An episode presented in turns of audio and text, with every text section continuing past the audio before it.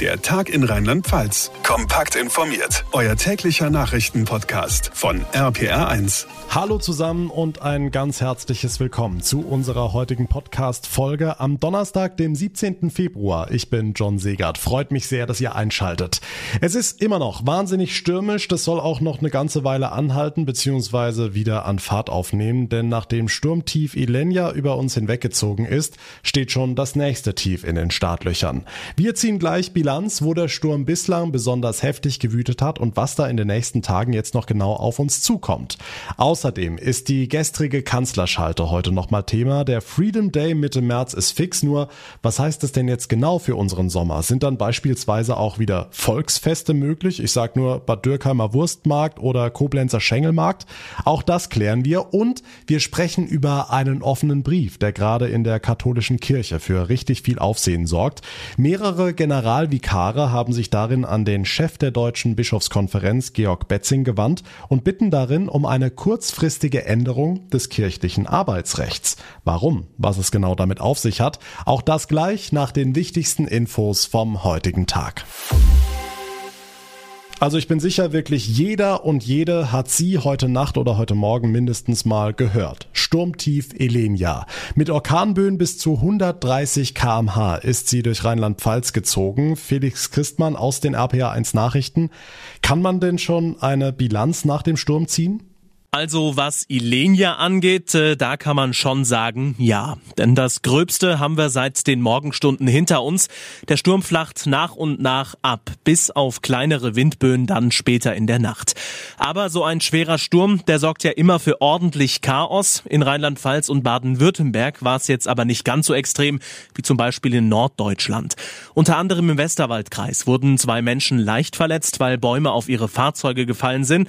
Ein Baum ist in Wind Tagen Köhlers-Höhen im Kreis Neuwied auf ein Wohnhaus gekracht. Hier keine Verletzten. Ähnliche kleinere Vorfälle gab es laut Polizei auch in Mainz, Ludwigshafen, Mannheim oder Karlsruhe. Und in mehreren Eifelorten war sogar zwischenzeitlich der Strom weg.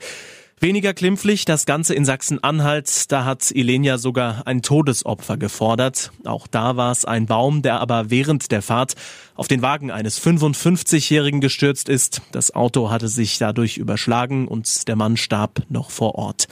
Und in Norddeutschland war es auch ziemlich übel heute früh. Hier hat die Bahn den Fernverkehr eingestellt. Weil viele Verbindungen auch quer durch Deutschland gehen, logischerweise hat das auch Auswirkungen auf Reisende äh, bei uns in der Region.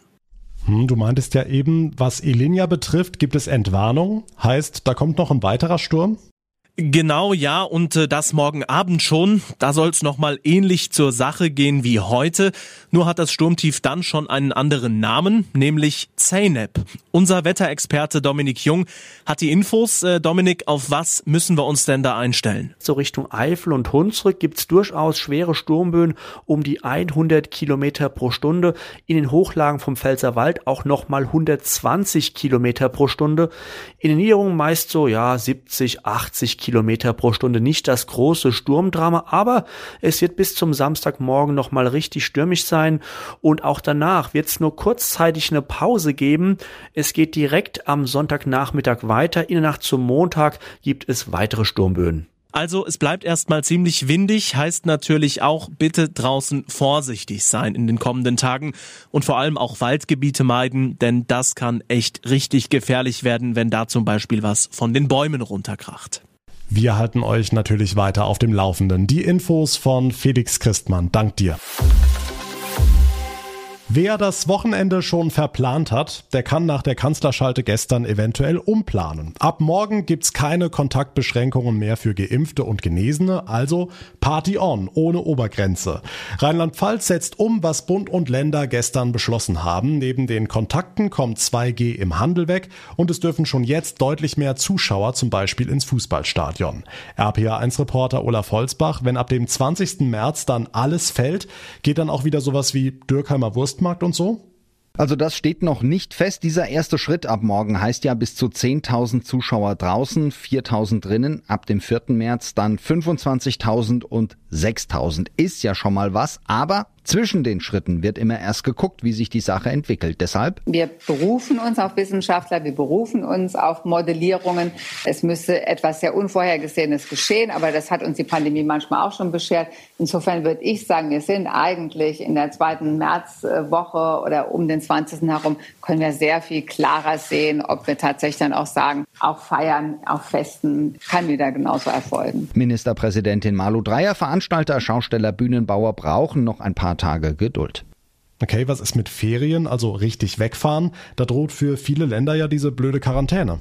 Ja, vor allem Kindern und Jugendlichen. Das sind diese Bestimmungen zu den Hochrisikogebieten. Nochmal die Ministerpräsidentin. Das wollen wir eigentlich nicht mehr. Die Bundesregierung hat gesagt, sie ist schon in Prüfung. Und diese Regelung, die jetzt so eine bestimmte Zeit äh, anhält mit den Hochrisikogebieten, führt genau dazu, dass eigentlich nur, und zwar ausschließlich Familien benachteiligt sind beim Reisen. Und das muss eben natürlich auch entsprechend verändert werden. Vielleicht haut das noch für Ostern hin. Voraussetzung aber auch hier, die Zahlen gehen weiter runter. Der erste von drei Öffnungsschritten in Rheinland-Pfalz steht bevor. Ab morgen keine Kontaktbeschränkungen für Geimpfte mehr. Die Infos von Olaf Holzbach. Gibt es tatsächlich eine Entspannung im Ukraine-Konflikt oder herrscht gerade sowas wie die Ruhe vor dem Sturm? Russlands Präsident Putin hatte ja angekündigt, Truppen von der ukrainischen Grenze abzuziehen. Daraufhin hieß es, ein Einmarsch in die Ukraine sei vorerst abgewendet. Doch der angekündigte Truppenabzug ist laut NATO und den USA nicht zu erkennen. Im Gegenteil, nach Angaben der NATO sind inzwischen sogar mehr russische Soldaten vor Ort an der Grenze. Ulf Mauder berichtet für uns aus Moskau Moskau. Wie ist denn der aktuelle Stand aus russischer Sicht? Ziehen die Soldaten wirklich ab? Ja, das russische Verteidigungsministerium gibt sich inzwischen alle Mühe, etwa mit Videos den Rückzug von Soldaten und Kampftechnik zu beweisen. Dass die NATO daran zweifelt, stößt hier in Moskau auf Kritik. Die NATO wolle eben nicht wahrhaben, dass alles nur Manöver sind, die niemanden bedrohten und schon gar nicht einen Krieg einläuteten, heißt es. Moskau wirft der NATO und den USA vor, die Krise um die Ukraine und um die Sicherheit in Europa für sich selbst als Daseinsberechtigung zu nutzen. Und Russland kritisiert eine Kriegspropaganda, mit der im Westen vom Debakel der USA in Afghanistan abgelenkt werden solle. Also weiter Säbelrasseln zwischen Moskau und dem Westen. Heute beraten die Staats- und Regierungschefs der EU-Staaten in Brüssel über die Ukraine-Krise. Wir halten euch in der ganzen Sache natürlich weiter auf dem Laufenden, jederzeit bei uns in den Nachrichten im Radioprogramm und auch morgen wieder hier im Podcast. Damit jetzt zu weiteren wichtigen Meldungen vom Tag in unserem Kurzblog zusammengefasst von Felix Christmann. Bundesbildungsministerin Stark-Watzinger hat sich für eine vorsichtige Aufhebung der Corona-Maßnahmen an Schulen ausgesprochen. Bei sinkenden Infektionszahlen könnte zum Beispiel weniger getestet werden oder die Kinder könnten die Maske am Platz wieder abnehmen, schlägt die FDP-Politikerin vor. Für Schulkinder in Rheinland-Pfalz hat Ministerpräsidentin Dreyer bereits Lockerungen in Aussicht gestellt. Die Kinder, die so wahnsinnig viele Einschränkungen in der Vergangenheit erlebt haben, dürfen nicht ganz viel anders behandelt werden wie der Rest der Gesellschaft. Das heißt, wenn man sich vorstellt, dass am 20. März oder danach ganz viele Menschen einfach das machen, was sie gewohnt waren, dann kann man sich auch nicht vorstellen, dass Kinder von morgens bis abends mit Maske in der Schule sitzen und dreimal die Woche getestet werden. Konkret beschlossen werden sollen die Schullockerungen nach den Winterferien. Der Bahnlärm im Mittelrheintal macht krank. Zu diesem Ergebnis kommt eine Umfrage der Bürgerinitiative Pro Rheintal unter 2000 Haushalten. Demnach klagen fast 90 Prozent der Befragten zwischen Koblenz und Wiesbaden über Schlafstörungen. Rund zwei Fünftel berichten zudem von Kopfschmerzen und hohem Blutdruck. Die Bahnstrecke durchs Rheintal gehört zu den meistbefahrensten in Europa. Die Europäische Union und die Afrikanische Union beraten ab heute über gemeinsame Zukunftsprojekte. Auf dem zweitägigen Gipfel in Brüssel geht es um Entwicklungshilfe, Erderwärmung, Migration, Menschenrechte und die Corona-Pandemie. Erwartet werden neben EU-Ratspräsident Michel und Kommissionschefin von der Leyen unter anderem der Vorsitzende der Afrikanischen Union, der senegalesische Präsident Sall, Bundeskanzler Scholz und auch Frankreichs Präsident Macron. Nach den Corona-Shutdowns will Rheinland-Pfalz die Kulturszene im Land stärker fördern. Dafür haben sich alle Fraktionen im Landtag ausgesprochen. Wie genau das passieren soll, dafür will die Landesregierung jetzt einen Entwicklungsplan aufstellen. Das Publikum lasse sich nicht einfach ein- und ausschalten und erst recht nicht die Kultur selbst, sagte die kulturpolitische Sprecherin der SPD-Fraktion Kasungu Haas. Hierbei soll die Förderung künftig helfen. Winzerinnen und Winzer in Rheinland-Pfalz können aufatmen. Das EU-Parlament hat sich im Rahmen des Beating Cancer Plans gegen Warnhinweise auf Weinetiketten ausgesprochen. Eine richtige Entscheidung findet Boris Granz, Vorsitzender des Pfalzwein e.V. Ja, das ist also für uns schon eine, eine große Erleichterung, dass jetzt im ersten Schritt äh, mal der Alkohol äh, nicht per se als schädlich, sondern dass äh, nur der übermäßige Alkoholkonsum, was ja auch richtig ist, als schädlich eingestuft wurde und wir somit auf den Weinflaschen nie keinen direkten Warnhinweis anbringen müssen, sondern wir müssen die Leute aufklären, was der Wein für Inhaltsstoffe hat und wie und wo die eventuell schädlich sein könnten. Es kommt offenbar Bewegung in die katholische Kirche in Deutschland. Die Generalvikare von zehn Bistümern und der Militärseelsorge haben einen offenen Brief geschrieben an den Vorsitzenden der Deutschen Bischofskonferenz, den Limburger Bischof Georg Betzing. Darin bitten sie die Bischöfe kurzfristig das kirchliche Arbeitsrecht so zu ändern, dass Ehen und Partnerschaften von Mitarbeitenden der katholischen Kirche künftig arbeitsrechtlich keine Rolle mehr spielen. Aus Rheinland-Pfalz sind dabei die Generalvikare von Trier Trier, Speyer und Limburg. Stefan Weinert aus unserer Kirchenredaktion. Was wollen die Generalvikare denn genau? Da geht es um die sogenannte Grundordnung für Arbeitsverhältnisse in der katholischen Kirche in Deutschland. Die verlangt vor allem von MitarbeiterInnen in der Seelsorge, in erzieherischen Berufen und in Leitungsfunktionen, dass sie ihr Leben an der Glaubens- und Sittenlehre der katholischen Kirche ausrichten. Und das schließt bisher aus, dass sie gleichgeschlechtliche Partnerschaften eingehen oder nach einer Scheidung wieder heiraten. Aber genau das soll künftig wegfallen, weil diese Regelungen bei betroffenen Beschäftigten zu Angst und Leid führen, wie die Generalvikare schreiben, und weil die theologische Grundlage dafür, nämlich die katholische Sexual- und Beziehungsmoral, weil die ja in der Diskussion sei. Okay, werden diese Regeln denn bislang strikt angewendet? In einer Reihe von Bistümern hat man sie in den letzten Jahren de facto nicht mehr angewendet, aber das hängt dann ja jeweils davon ab, wie der Bischof und der Generalvikar das sehen. Für die betroffenen Beschäftigten bleibt das also eine Situation der Unsicherheit und Angst. Warum dann jetzt auf einmal dieser Vorstoß dieser elf Generalvikare? Die Generalvikare nehmen für sich in Anspruch, dass sie das in den letzten Jahren schon häufiger angesprochen haben.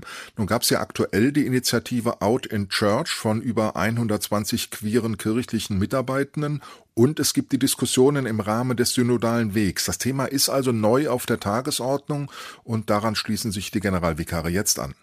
Hm, aus Rheinland-Pfalz fehlt der Mainzer Generalvikar bei den Unterzeichnern dieses offenen Briefs. Warum? Dazu gibt's aktuell eine Stellungnahme des Mainzer Generalvikars und auch des Mainzer Bischofs zusammengefasst. Beide stehen im Grund hinter den Forderungen, sehen in Details aber noch Beratungsbedarf und der Generalvikar findet den Weg dieses offenen Briefs an die Bischöfe nicht richtig. Könnten die deutschen Bischöfe diese Regeln denn überhaupt aufheben oder kann der Vatikan das verhindern? Nach Aussage des Trierer Generalvikars Ulrich von Plettenberg sind die arbeitsrechtlichen Regelungen der Grundordnung Sache der deutschen Bischöfe. Sie haben sie beschlossen, Sie können sie ändern und brauchen dazu keine Genehmigung aus Rom. Hm, sind sich die deutschen Bischöfe denn alle in diesen Fragen einig? Das wird sich zeigen. Eine Überarbeitung der Grundordnung ist sowieso in Gang. Die Generalvikare bitten nun darum, dass dieses Verfahren schnell und transparent geführt wird und dass eben diese Änderungen mit aufgenommen werden. Die Grundordnung muss von den Bischöfen mit zwei Drittel Mehrheit beschlossen werden, da braucht es also keine Einstimmigkeit, aber jeder Bischof muss sie dann jeweils für sein Bistum in Kraft setzen. Er kann es theoretisch aber auch bleiben lassen. In diesem Fall würden dann in den Bistümern unterschiedliche Regeln gelten. Selbst wenn die Bischöfe über diese Änderung schnell entscheiden, wird das ja einige Monate dauern. Was passiert in der Zwischenzeit? Der Bischof von Würzburg, Franz Jung, der hat sich dieser Tage in einem Brief an die Beschäftigten seines Bistums selbst verpflichtet, bis zu einer Überarbeitung der Grundordnung diese Regeln nicht mehr anzuwenden, also niemanden zu kündigen, der eine gleichgeschlechtliche Ehe führt oder nach einer Scheidung noch einmal heiratet. Auch aus den Bistümern Essen und Osnabrück gibt's ähnliche Aussagen. Wir müssen die kommenden Tage abwarten, ob andere jetzt auch so einen verbindlichen Zwischenschritt gehen, gerade natürlich von den Unterzeichnern des offenen Briefs. Eine gleichgeschlechtliche Ehe oder eine Heirat nach vorheriger Scheidung dürfe kein Kündigungsgrund mehr für die Mitarbeitenden in der katholischen Kirche sein. Das sagen elf Generalvikare der katholischen Kirche, die einen offenen Brief an den Chef der Deutschen Bischofskonferenz Georg Betzing aus Limburg geschrieben haben. Die Infos von Stefan Weinert. Vielen Dank. Und das war der Tag in Rheinland-Pfalz für heute. Ich würde mich sehr freuen, wenn ihr mir eine kurze Bewertung hinterlasst, zum Beispiel bei Spotify oder bei Apple Podcasts und wenn ihr uns abonniert, uns folgt, geht auf jeder Plattform, dann bekommt ihr jeden Tag automatisch das ausführliche Info-Update von uns. Mein Name ist John Segert. Ich bedanke mich ganz herzlich für eure Aufmerksamkeit. Wir hören uns dann morgen in der nächsten Folge wieder. Bis dahin eine gute Zeit, einen schönen Abend und vor allem bleibt gesund. Der Tag in Rheinland-Pfalz, das Infomagazin, täglich auch bei RPR1. Jetzt abonnieren.